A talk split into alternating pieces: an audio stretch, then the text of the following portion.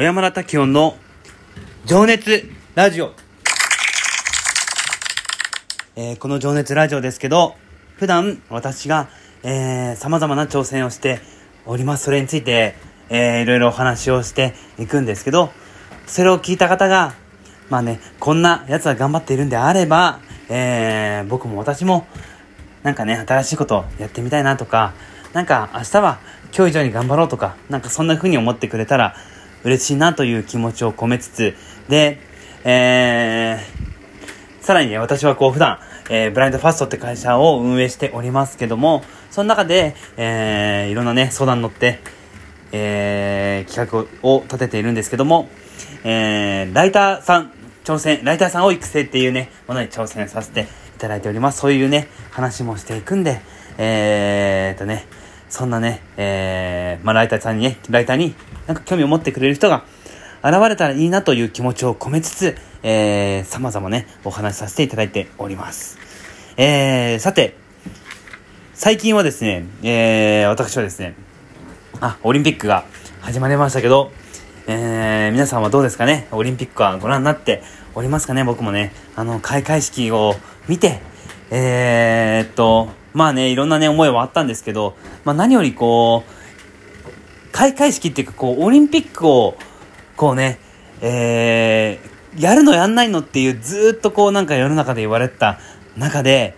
ね、多分当事者っていうのはすごく不安があったと思うんですよ。で、それを、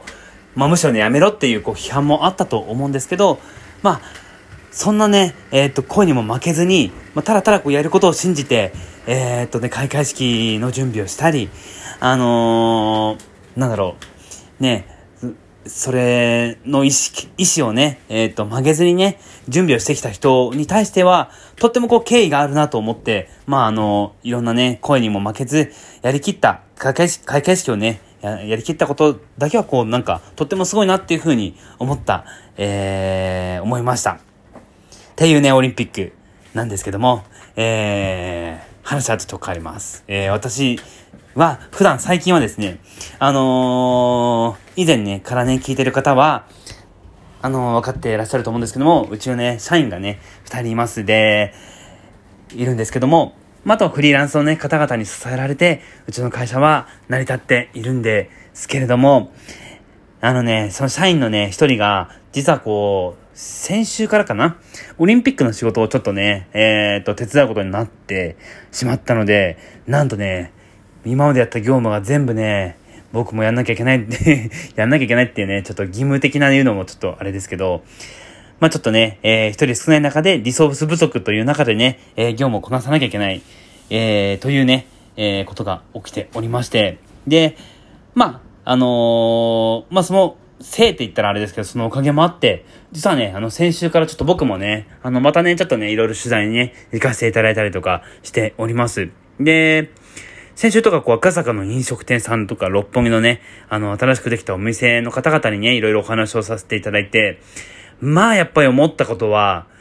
まあこういうふうにね、街の人と話す機会ってとっても重要だなっていうふうに改めて思ったんですよね。で、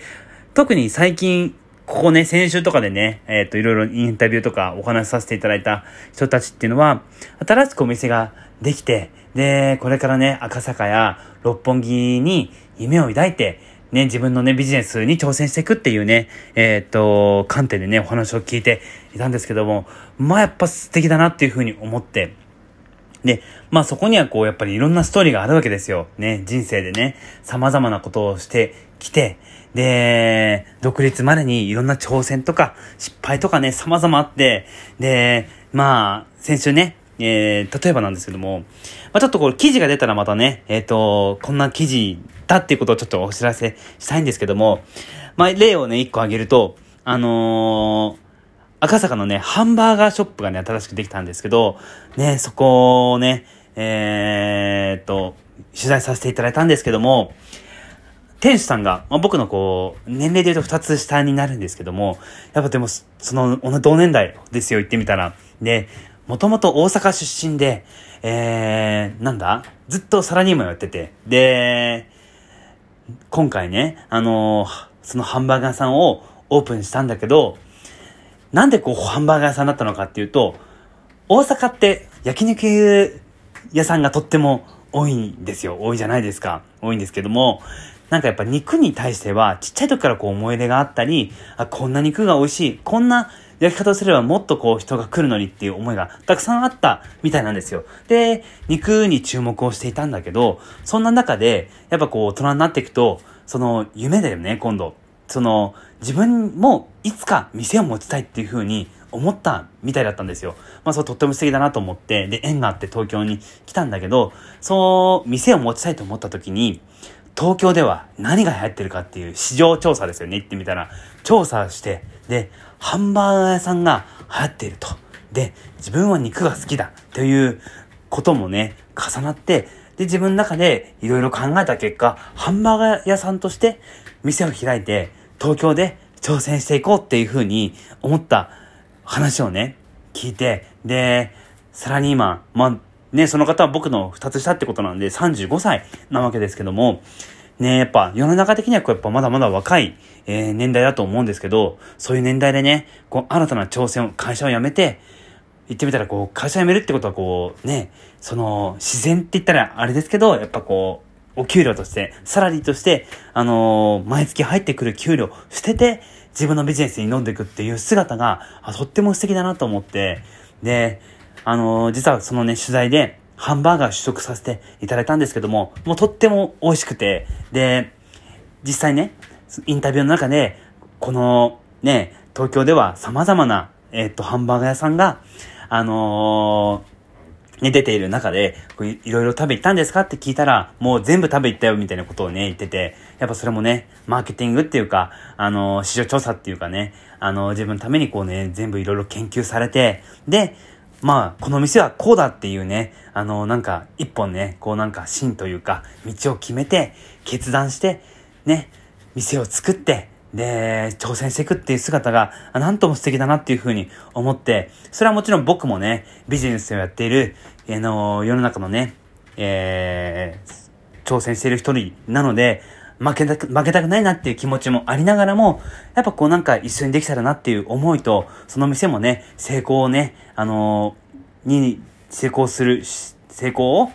してほしいなっていう気持ちと、えっ、と、このコロナ禍でね、お互い大変だけど、頑張っていけたらなっていうふうに思いを、えー、込めつつ、えー、そんなね、インタビューをさせていただいて、改めて、えー、っと、こうやってね、お話をしたり、えー、インタビューしたり、ね、街の人たちと触れ合うことってとってもいいなっていうふうに思った、えー、先週でございました。ということで、ちょっと長くなりましたけども、えー、今日日曜日、なんで明日から月曜日でございますんで、皆さんもね、なんかこう様々な気持ちをもね、あって東京もね、とっても暑いですけど、えー、まあね、方やね、オリンピックもやって、えー、いろいろね、影響を受けている部分もね、あるかと思いますけども、なんかこう、共にね、頑張っていけたらいいなと思いを、えー、思っております。では、こんばんは、この辺で、おやすみなさい。